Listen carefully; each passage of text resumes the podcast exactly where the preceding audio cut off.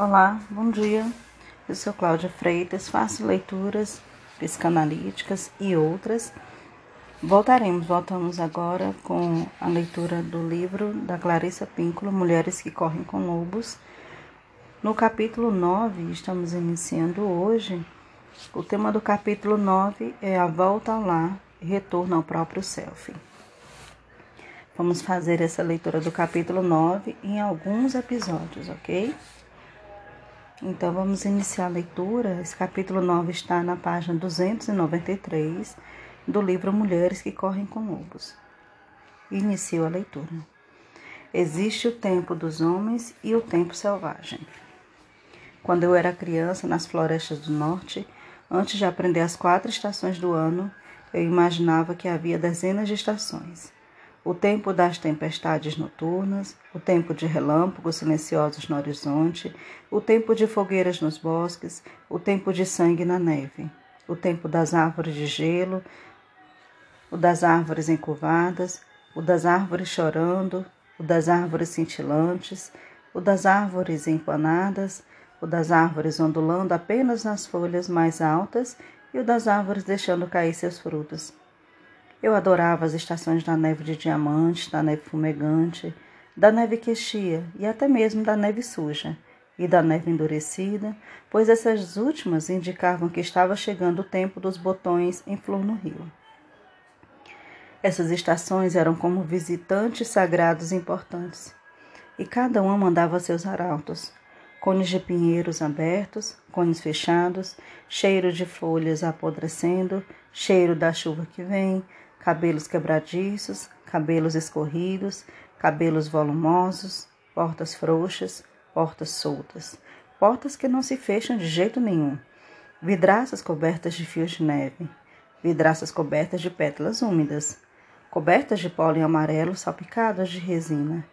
E a nossa própria pele também tem seus ciclos. Ressecada, suarenta, empoeirada, queimada de sol ou macia.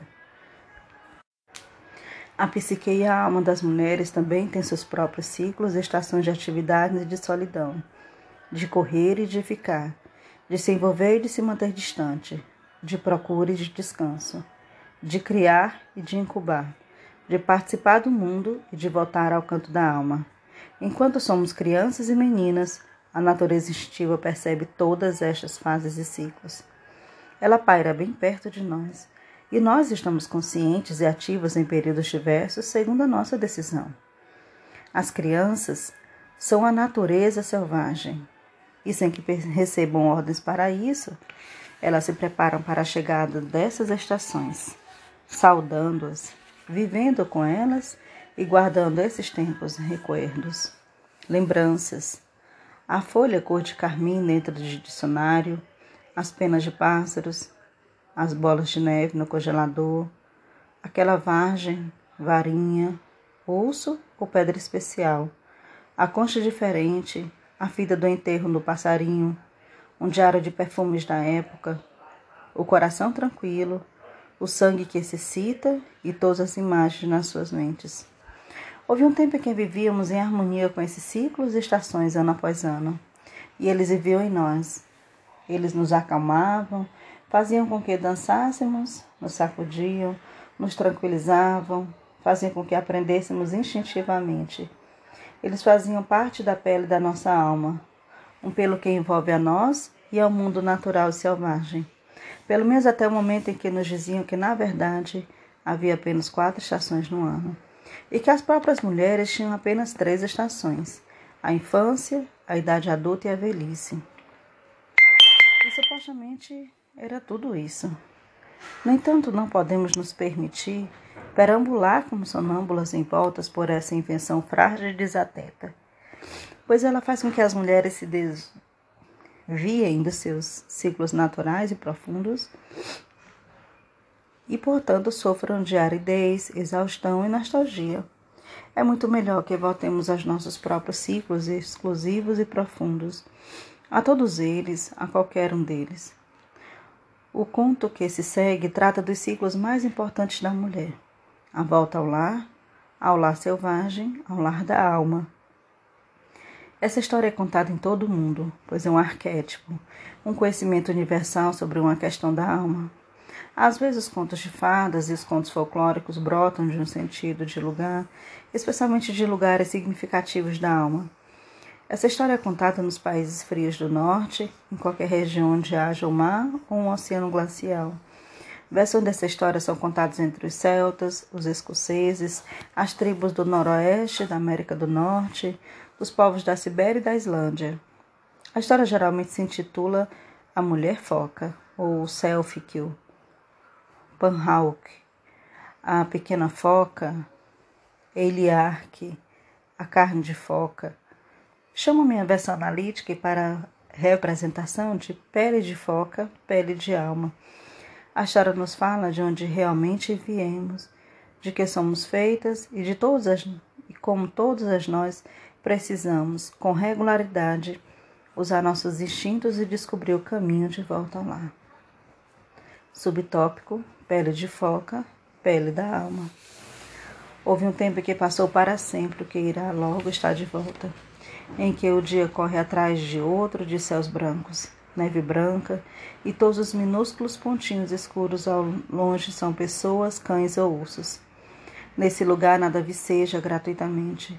Os ventos são fortes e as pessoas se acostumaram a trazer consigo seus parcas, hamlets e bocas, manleques e botas, já de propósito.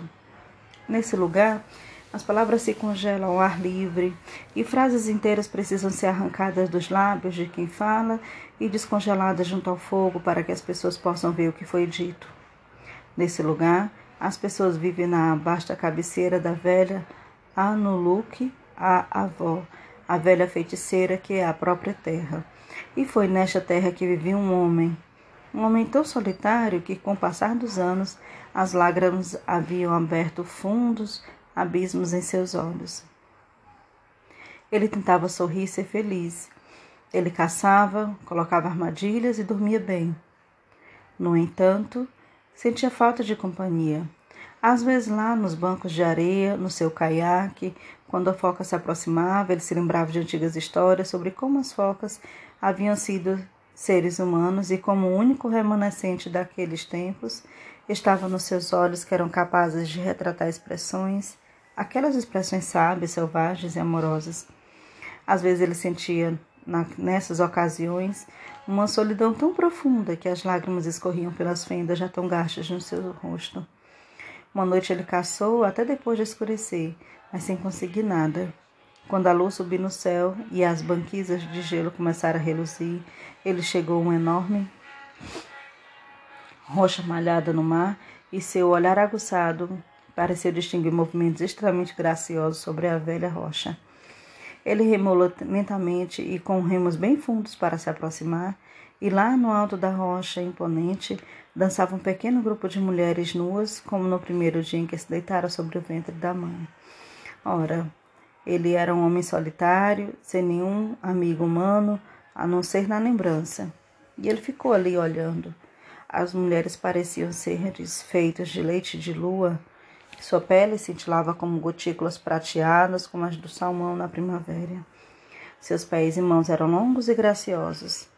Elas eram tão lindas que o homem ficou sentado, atordoado no barco, e a água nele batia, levando cada vez mais para junto da rocha.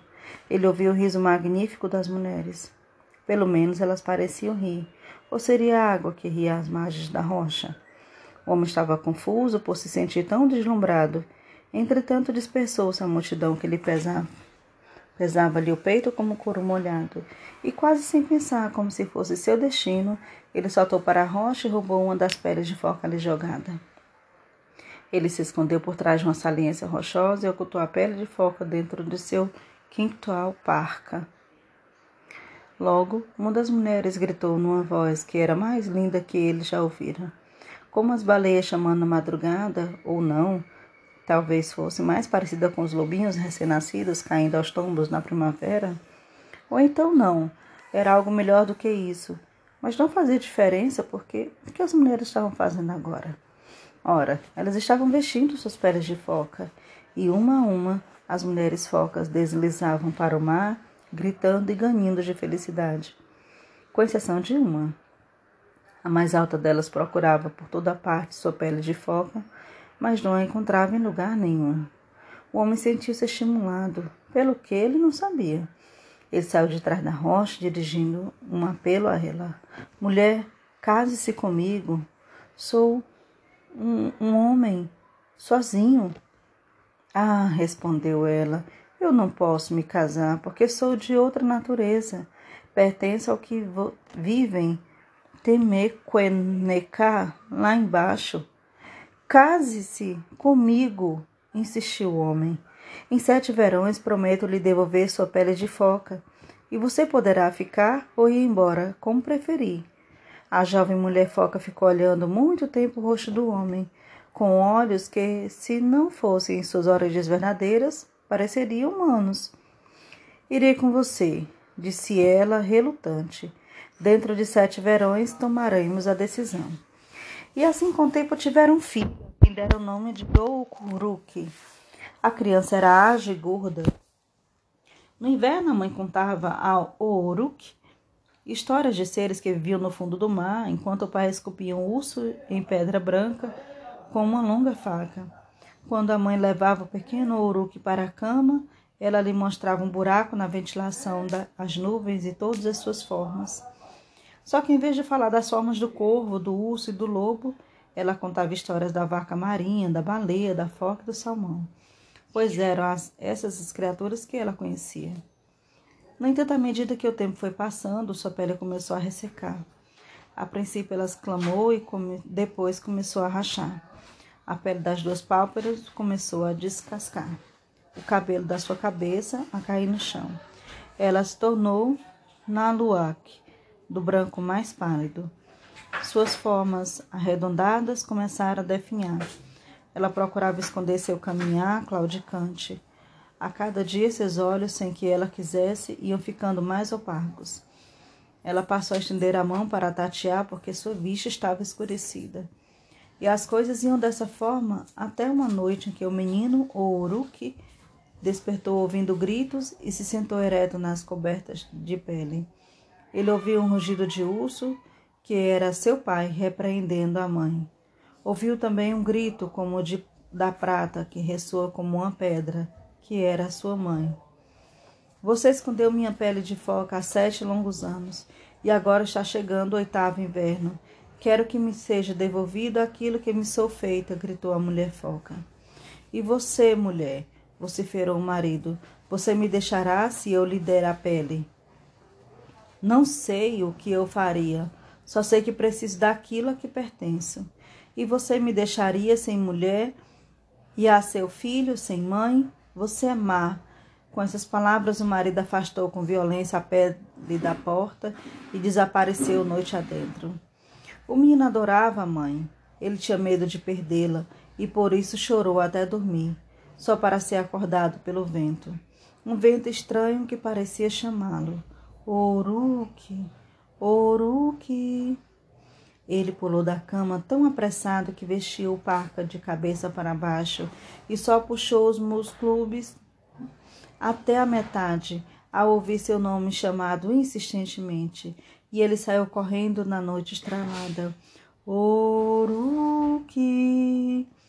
O menino correu até o penhasco de onde se via a água e lá, bem longe, no mar encapelado, estava uma foca prateada, imensa e peluda. Sua cabeça era enorme, seus bigodes lhe caíam até o peito, seus olhos eram de um amarelo forte. Oruki! O menino foi descendo o penhasco de qualquer jeito e, bem junto à base, tropeçou numa pedra, não, numa trouxa, que rolou de uma fenda na rocha. O cabelo do menino fustigava seu rosto com milhares de açoites de gelo. Uruki! O menino abriu a trouxa e a sacudiu. Era a pele de foca da sua mãe. Ah, ele sentia seu perfume na pele inteira e enquanto mergulhava o rosto na pele de foca e respirava seu cheiro, a alma da mãe penetrava nele como o súbito vento de verão. Ah! exclamou com alegria e dor, e levou novamente a pele ao rosto. Mais uma vez, a alma da mãe passou pela dele. Ah! gritou ele de novo, porque estava sendo impregnado pelo amor infinito da mãe. E a velha foca prateada ao longe mergulhou lentamente para debaixo d'água. O menino escalou o penhasco, voltou correndo para casa com a pele de foca, voando atrás dele, se jogou para dentro de casa. Sua mãe contemplou o menino e a pele e fechou os olhos, cheia de gratidão pelo fato de os dois estarem em segurança. Ela começou a vestir a sua pele de foca. Ah, não, mãe! gritou o menino. Ela apanhou o menino, ajeitou-o debaixo do seu braço e saiu correndo aos tambolhões na direção do mar revolto. Ai, mamãe, não me abandone, implorava o Uruque, e logo dava para se ver que ela queria ficar com o filho. Queria mesmo, mas alguma coisa a chamava, algo que era mais velho do que ele, mais velho do que ela, mais antigo que o próprio tempo. Ah, mãe, não, não, não, choramingou a criança. Ela se voltou para ele com uma expressão de profundo amor nos olhos. Segurou o rosto do menino nas mãos e soprou para dentro dos pulmões do menino seu doce alento, uma vez, duas, três vezes. Depois, com o menino debaixo do braço como uma carga preciosa, ela mergulhou bem fundo no mar e cada vez mais fundo. A mulher foca e seu filho não tinham dificuldade para respirar debaixo d'água. Eles nadaram muito para o fundo, até que entraram no abrigo subaquático das focas, onde todos os tipos de criaturas estavam andando e jantando, dançando e conversando, e a enorme foca prateada que havia chamado o Uruque de dentro do mar da noite abraçou o menino e o chamou de neto. Como você está se saindo lá em cima, minha filha? perguntou a grande foca prateada. A mulher foca afastou o olhar e respondeu: Magoei um ser humano, um homem que me deu tudo para que eu ficasse com ele, mas não posso voltar para ele, porque se eu fizer, estarei me transformando em prisioneira. E o menino? perguntou a velha foca. Meu neto? Ele estava tão orgulhoso que sua voz tremia. Ele tem de voltar, meu pai. Ele não pode ficar aqui. Ainda não chegou o seu tempo de ficar conosco. Ela chorou e juntos eles choraram. E assim passaram alguns dias e noites, exatamente sete períodos durante o qual voltou o brilho aos cabelos e aos olhos da mulher foca. Ela adquiriu uma bela cor escura, sua visão se recuperou, seu corpo voltou às suas formas arredondadas. Ela nadava com agilidade. Chegou, porém, a hora de devolver o menino à terra. Nessa noite, o avô Foca e a bela mãe do menino nadaram com a criança entre eles. Vieram subindo, subindo de volta ao mundo da superfície. Ali eles depositaram o ouro que delicadamente no litoral pedregoso ao luar. Estou sempre com você, afiançou-lhe sua mãe. Basta que você toque algum objeto que eu toquei. Minhas varinhas de fogo, minha olu, faca, minhas esculturas de pedras de focas e lontras, e eu soprarei nos seus pulmões um fôlego especial para que você cante suas canções. A velha foca prateada e sua filha beijaram o menino muitas vezes, afinal elas se afastaram, saíram nadando mar adentro, e por último olhar para o menino, desapareceram debaixo d'água. E Oruque, como ainda não era sua hora, ficou. Com o passar do tempo ele cresceu, se tornou famoso tocador de tambor, cantor e inventor de história. Dizia-lhe que tudo isso decorria do fato de ele, quando menino, ter sobrevivido a ser carregado para o mar pelos enormes espíritos das focas. E agora, nas névoas cinzentas da manhã, ele às vezes ainda pode ser visto com seu caiaque atracado, ajoelhado numa certa rocha no mar, parecendo falar com uma certa foca fêmea que frequentemente se aproxima da orla. Embora muitos tenham tentado caçá-lo, sempre fracassaram. Ela é conhecida como Tankikikaki, a brilhante, a sagrada, e dizem que apesar de ser foca, seus olhos são capazes de retratar expressões, daquelas expressões sábias, selvagens e amorosas. Subtópico: A perda do sentido da alma como iniciação. A foca é um dos mais belos de todos os símbolos da alma selvagem. A semelhança da natureza instintiva das mulheres, as focas são criaturas singulares que evoluíram e se adaptaram através de séculos. Como a mulher foca, as focas verdadeiras só vêm à terra firme para procriar e amamentar. A mãe foca extremamente devotada a seu filhote por cerca de dois meses, dando-lhe amor e proteção, alimentando-se exclusivamente com as reservas de seu próprio corpo. Durante esse período, o filhote de 15 quilos tem seu peso quadruplicado.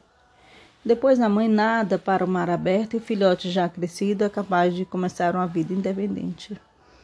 Esses grupos étnicos por todo o mundo, incluindo muitos na região circumpolar da África Ocidental, dizem que os seres humanos não estão realmente animados enquanto a alma não der à luz o espírito, cuidando dele ou amamentando, enchendo de força. Acredita-se que com o tempo a alma se retire para um mar mais distante, enquanto o espírito dá início a uma vida independente no mundo. O símbolo da foca para a alma é ainda mais irresistível, porque há duas focas, uma docil... nas focas uma docilidade, uma facilidade de acesso bem familiar, que vive nas proximidades delas. As focas têm uma certa qualidade canina, são afetuosas por natureza. Irradia delas uma espécie de pureza. No entanto, elas também podem ser muito rápidas para reagir, recuar ou retaliar quando ameaçadas. A alma também é assim. Ela para por perto, ela alimenta o espírito, ela não foge quando percebe algo de novo, de incomum, de difícil. Pode ocorrer, porém, especialmente quando a foca não está acostumada a seres humanos, e fica ali deitada num grande estado de beatitude que parecem acometer as focas quando em quando ela não preveja as atitudes do ser humano. Como a mulher foca da história e como a alma de mulheres jovens ou inexperientes, ela não percebe as intenções do outro e o perigo em potencial. E é sempre aí que a pele da foca é roubada. Ao trabalhar as histórias de cativeiro e de roubos de tesouros, bem como a minha experiência de análise de muitos homens e mulheres, cheguei à conclusão de que ocorre no processo de individuação de praticamente todo mundo, pelo menos um caso de roubo significativo. Algumas pessoas o caracterizam como roubo da sua grande oportunidade na vida. Os apaixonados definem como roubo da alma, uma identificação do espírito da pessoa, um enfraquecimento do sentido de identidade. Outros descrevem o fato como uma distração, uma ruptura, uma interferência ou interrupção de algo que lhe era vital. Sua arte, seu amor, seu sonho, sua esperança, sua crença, sua bondade, seu desenvolvimento, sua honra e seus esforços. A maior parte do tempo, esse roubo crucial se abate sobre a pessoa, vindo de onde ela não espera. Ele cai sobre as mulheres pelos mesmos motivos que ocorrem nessa história do povo inuit. Em virtude da ingenuidade, da percepção falha quanto às motivações dos outros, da inexperiência em projetos que poderiam acontecer no futuro, da falta de atenção a todas as pistas no ambiente e em virtude de o destino estar sempre entretendo lições em sua trama.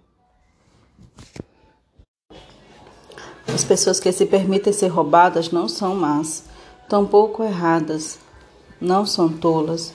No entanto, elas estão sob um certo aspecto inexperiente ou estão imersas numa espécie de cochilo psíquico. Seria um erro atribuir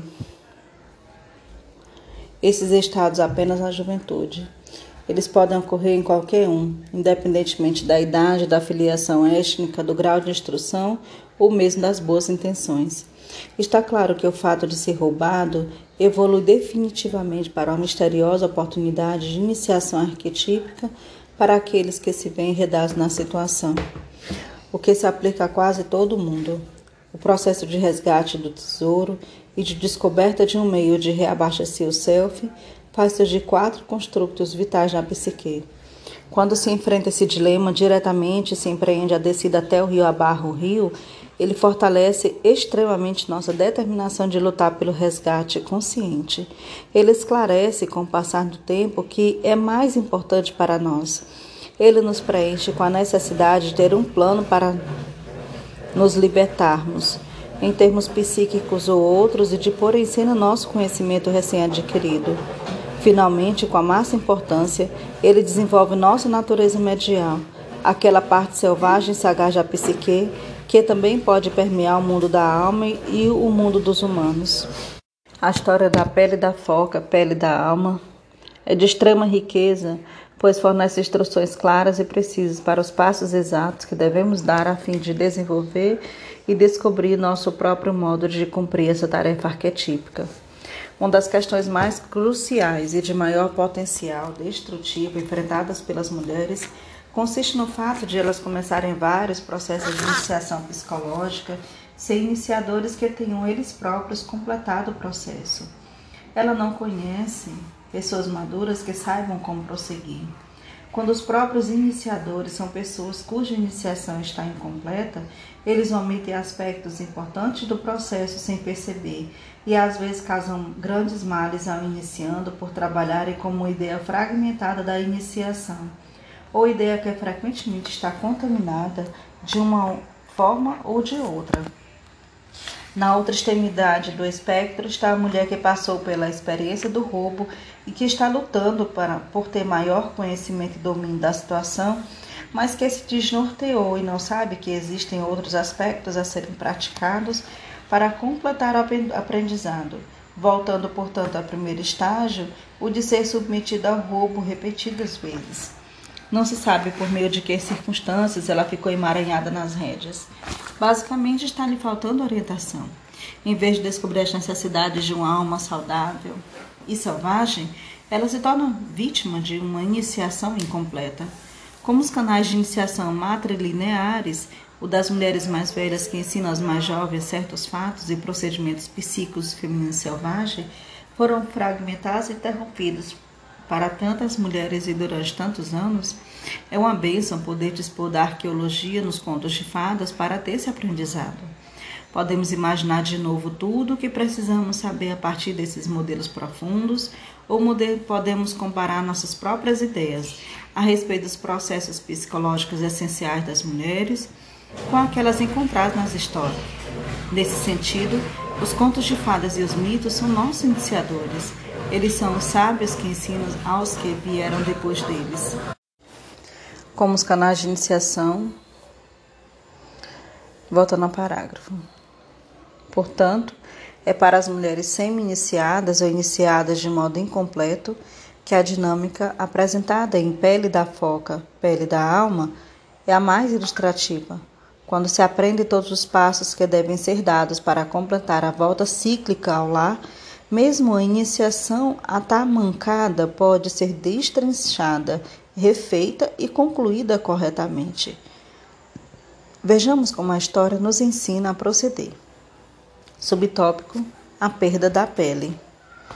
O desenvolvimento do conhecimento, como apresentado em versões do Barba Azul, de Rapunzel, da Parteira do Diabo, da Roseira Brava e de outros contos, resulta primeiro do fato de estar desatenta, de ser enganada de uma forma ou de outra, e a partir daí de reencontrar nosso acesso ao poder. O tema da captura fatal, que testa a consciência e termina no conhecimento profundo, é um tema recorrente nos contos de fadas com protagonistas femininas. Tais histórias transmitem instruções profundas a todas nós a respeito do que devemos fazer se e quando formos capturadas, e como podemos voltar do cativeiro com a capacidade de passar através do bosque como uma loba, atravessar a floresta como uma loba, com um olhar penetrante. Pele de foca, pele da alma, tem um tema invertido. Os contadores de histórias chamam esses contos de histórias às avessas. Na maioria dos contos de fadas, um ser humano é encantado e transformado no animal. Aqui, porém, temos um oposto, um animal que é levado à vida humana. A história produz um insight na estrutura da psique feminina. A mulher foca, a semelhança da natureza selvagem na psique das mulheres, é uma combinação mística de animal que, ao mesmo tempo, é capaz de viver entre os seres humanos como desembaraço. A pele. A pele na história não é tanto um objeto, mas a representação de um estado de sentimento de um estado de ser, um estado que é coeso, profundo e que pertence à natureza feminina selvagem. Quando a mulher se encontra nesse estado, ela se sente inteiramente dona de si mesma. Em vez de sentir força fora de si, a se, a se perguntar se está agindo corretamente, se está pensando certo. Embora esse estado de comunhão consigo mesmo seja um estado com o qual ela ocasionalmente perca contato, o tempo que ela anteriormente passou ali a sustenta enquanto ela se dedica ao seu trabalho no mundo. A volta periódica ao estado selvagem é o que reabastece suas reservas psíquicas para seus projetos, sua família, seus relacionamentos e sua vida criativa no mundo objetivo. Toda mulher afastada do lar e da sua alma acaba se cansando. É isso que deveria ocorrer mesmo. É então que ela procura sua pele de folga para revitalizar seu sentido de identidade de alma, para restabelecer seu conhecimento penetrante e oceânico. Esse vasto, vasto ciclo de idas e vindas reflete dentro da natureza instintiva das mulheres e é inato a todas as mulheres pela vida fora, desde a infância, a adolescência, o início da idade adulta, quando se torna amante, quando se torna mãe, até quando se torna um especialista, um repositório de sabedoria, uma anciã e ainda adiante. Essas fases não seguem necessariamente uma ordem cronológica, pois algumas mulheres de meia idade são recém-nascidas. Algumas velhas são amantes, ardentes, e há meninas que têm grande conhecimento dos feitiços das velhas. Muitas e muitas perdemos a sensação de estarmos inteira dentro da nossa própria pele, em decorrência de fatos já mencionados, bem como de longos períodos de equação. Quem trabalha com grande esforço sem descanso também corre esse fisco. A pele da alma desaparece quando não prestamos atenção ao que realmente estamos fazendo, especialmente ao custo disso para nós. Perdemos a pele da alma quando ficamos muito envolvidas com o ego, quando nos tornamos por demais exigentes, perfeccionistas, quando nos partilizamos desnecessariamente, somos dominados por ambição cega, ou quando nos sentimos insatisfeitas com o próprio self, com a família, a comunidade, a cultura, o mundo e não fazemos nem dizemos nada a respeito disso. Também quando fingimos uma fonte ilimitada, ser uma fonte limitada para os outros, quando não fazemos o possível para nos ajudar. Ora, existem tantos modos para se perder a pele da alma, quantos são as mulheres do mundo. O único meio de permanecer agarrada a essa essencial pele da alma consiste em manter uma conscientização delicadamente imaculada a respeito de seus valores e utilidades. No entanto, como ninguém consegue manter permanentemente uma conscientização aguçada, ninguém consegue permanecer com a pele da alma a cada momento do dia e da noite. Podemos, porém, restringir os furtos a um mínimo. Podemos desenvolver aquele olho agudo, olhar penetrante que observa as condições ao nosso redor e vigia nosso território psíquico de acordo com essas condições. A história da pele de foca, pele da alma, trata, porém, de um exemplo de que poderíamos chamar de roubo com agravante. Esse grande roubo pode, com a conscientização, ser abrandado no futuro se prestarmos atenção aos nossos ciclos e à voz que nos chama de volta para casa. Todas as criaturas do planeta voltam para casa. É uma ironia que nós tenhamos construído santuários para as ibis, o pelicano, a garça real, o lobo, o grou, o cervo, o camundongo, o alce e o urso, mas não para nós mesmos, nos lugares em que vivemos nosso dia a dia. Nós compreendemos que a perda do habitat é o é acontecimento mais desastroso que pode se abater sobre um ser livre. Apontamos com veemência todos os territórios naturais de outras criaturas, foram cercados por cidades, fazendas, rodovias, barulho e outras incongruências, como se nós mesmos não estivéssemos cercados pelos mesmos problemas, como se não fôssemos afetados do mesmo modo. Sabemos que para que os animais continuem a viver, eles precisam pelo menos de vez em quando de um lar um lar em que sintam protegidos e livres. Faz parte da nossa tradição compensar a perda de um habitat mais sereno, tirando férias ou dias de folga, o que supostamente representaria dar prazer ao próprio self.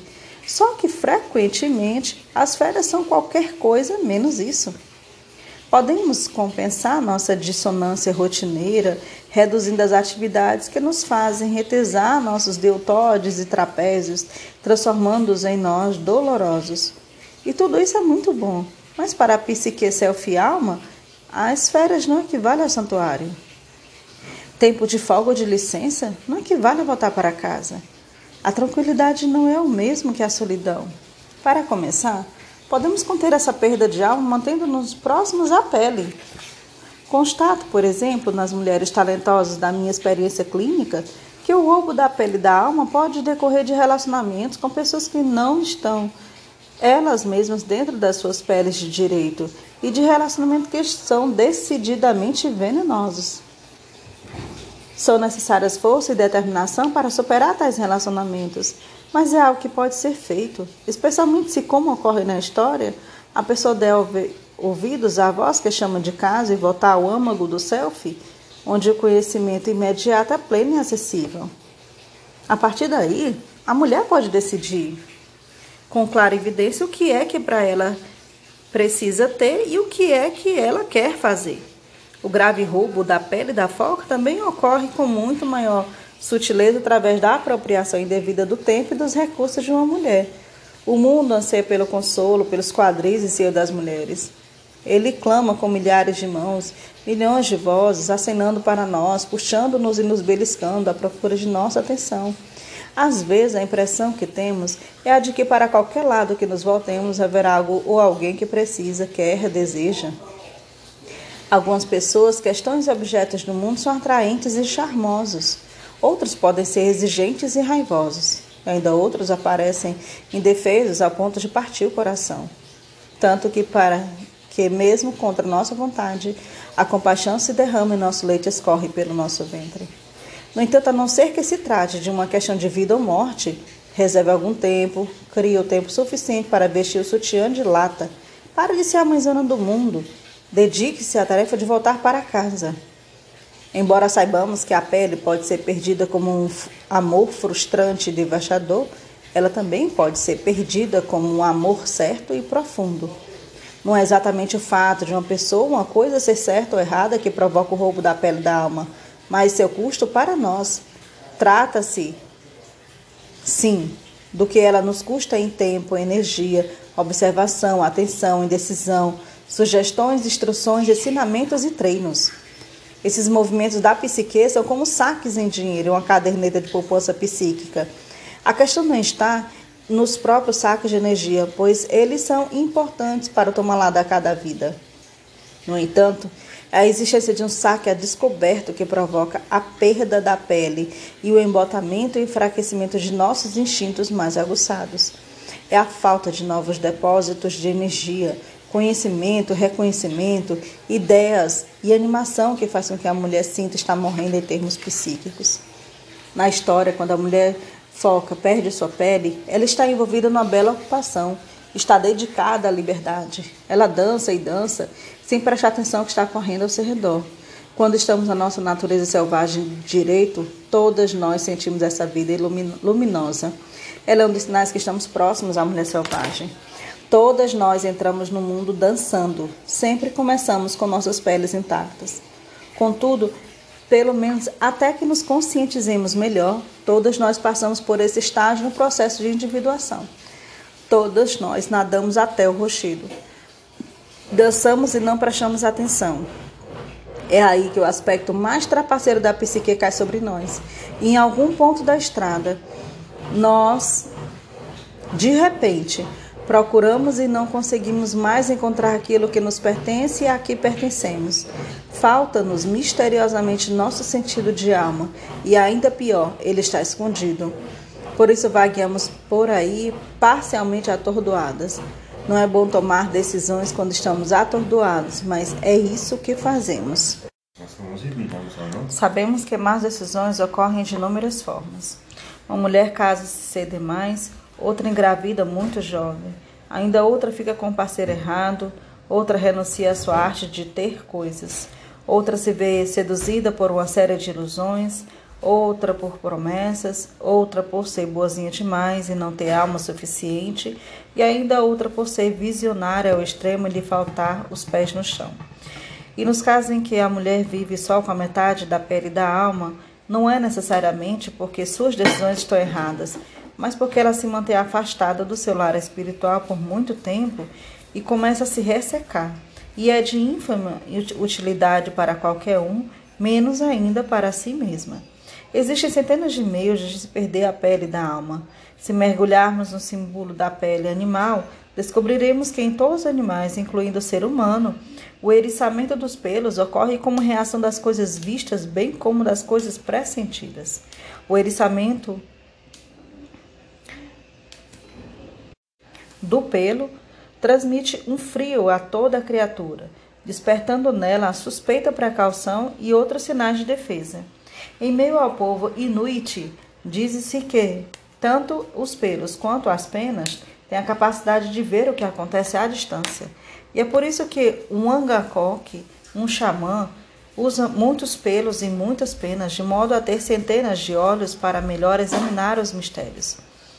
A pele da foca é um símbolo da alma que não só fornece calor, mas que também, com a sua visão, representa o sistema de alerta antecipado. Nas culturas dedicadas à caça, a pele equivale ao alimento enquanto importantíssimo fator de sobrevivência. Ela é usada para fazer botas, para forrar parcas, para a impermeabilização, a fim de manter o rosto e os pulsos livres do gelo acumulado. A pele mantém as criancinhas secas em segurança, protege e aquece partes vulneráveis do corpo humano, o ventre, as costas, os pés, as mãos e a cabeça. A perda da pele significa a perda da nossa proteção, do nosso calor, do nosso sistema de alerta antecipado, da nossa visão intuitiva. Sob aspecto psicológico, o fato de estar sem a pele faz com que a mulher haja como acha que deveria agir, não da forma que realmente deseja. Isso faz com que ela acompanhe quem quer que lhe dê a impressão de ser mais forte, quer seja benéfico para ela, quer não. Nesse caso, ela salta demais e olha de menos. Ela brinca em vez de ser direta, não dá importância às coisas, deixa tudo para trás. Tudo para depois.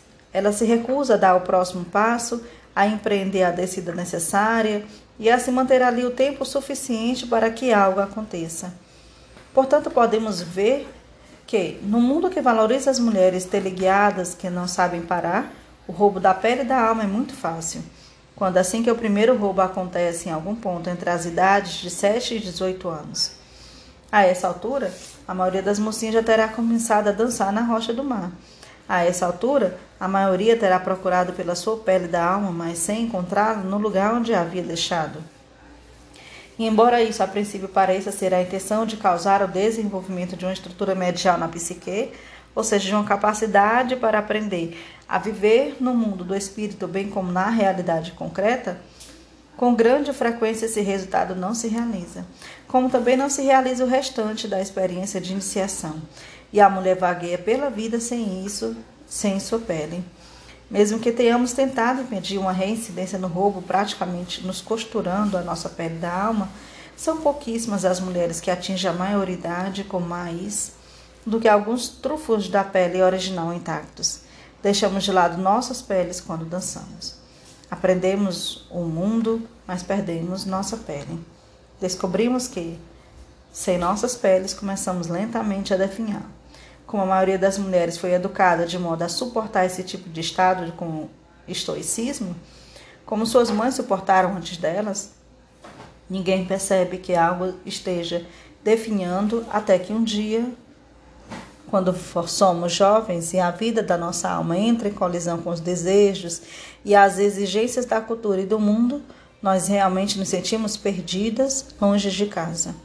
No entanto, na idade adulta, continuamos a nos empurrar cada vez mais para longe de casa, em consequência das nossas próprias opções sobre quem, o que, onde e por quanto tempo.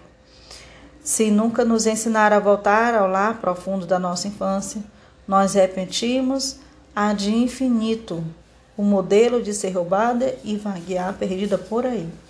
Entretanto, mesmo que nossas próprias escolhas infelizes nos tenham desviado do curso para muito longe do que precisamos, não vamos perder a fé, porque no interior da alma há o dispositivo de orientação do retorno. Todas nós podemos encontrar o nosso caminho de volta. Subtópico: O Homem Solitário. Uma história semelhante a essa é, na realidade, uma mulher humana que seduz um homem-baleia a copular com ela, tendo-lhe roubado sua nadadeira. Em outras versões de pele de foca, pele da alma, a criança é às vezes uma menina, às vezes um menino peixe. Por vezes, a velha foca lá fora no mar é uma venerável fêmea. Para haver tantas trocas de sexos nas versões das histórias, o fato de seus personagens serem masculinos ou femininos tem importância muito menor do que o processo condenado. Nessa linha, consideremos que o homem solitário que rouba a pele de foca representa o ego da psique da mulher.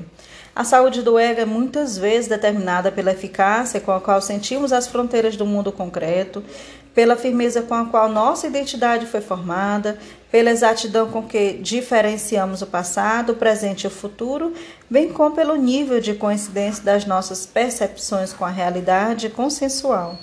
É um tema eterno na psique humana, o de que o ego e a alma lutem pelo controle da força da vida. No início da vida, o ego, com seus apetites, é frequentemente quem manda. Ele está sempre inventando alguma coisa que tem cheirinho delicioso. O ego tem muita força durante esse período. Ele relega a alma aos trabalhos mesquinhos da cozinha. No entanto, em algum ponto, às vezes quando estamos com 20 anos, às vezes com 30, com maior frequência aos 40 anos, muito, embora muitas mulheres só estejam realmente prontas depois de 50 ou 60 ou mesmo 70 ou 80, começamos afinal a permitir que a alma assuma o comando. O poder passa, então, dos detalhes e minúcias práticas para o envolvimento da alma.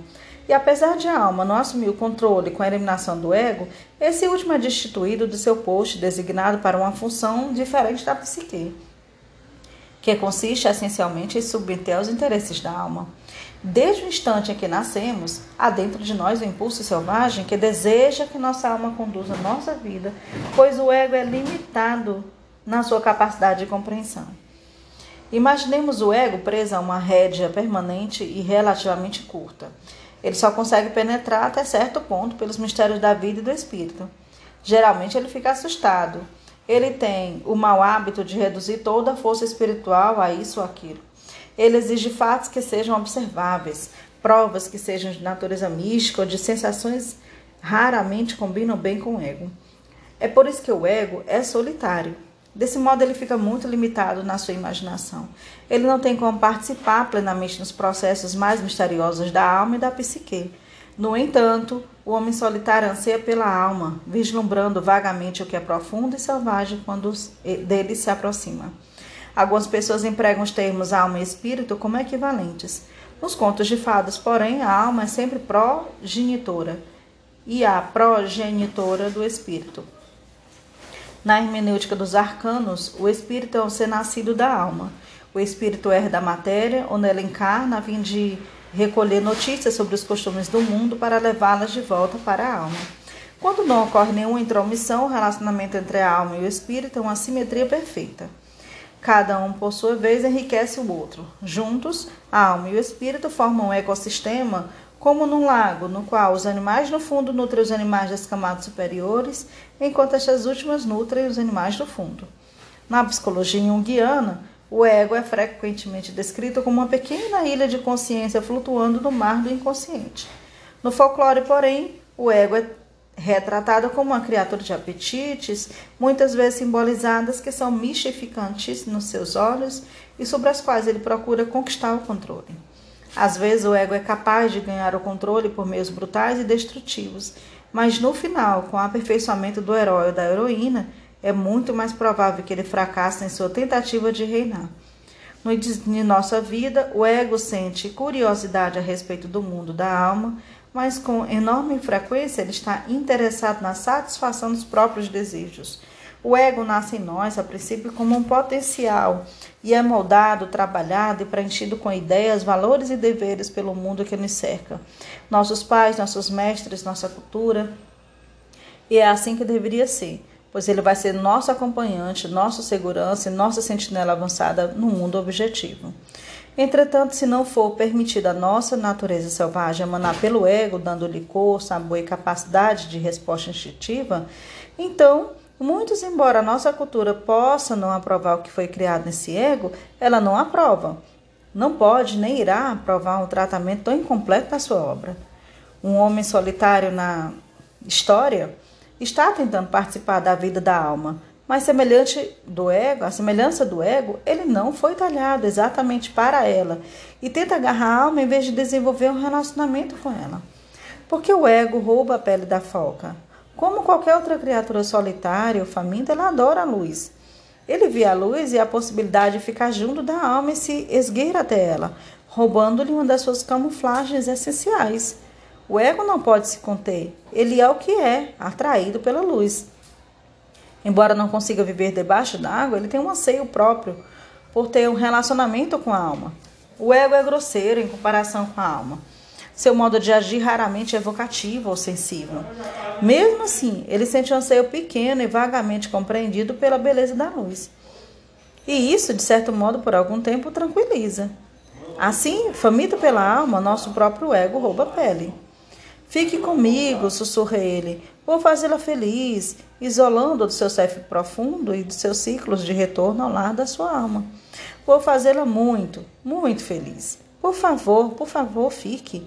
E então, como é correto que aconteça no início da formação da individuação feminina, a alma é forçada a entrar em relacionamento com o ego.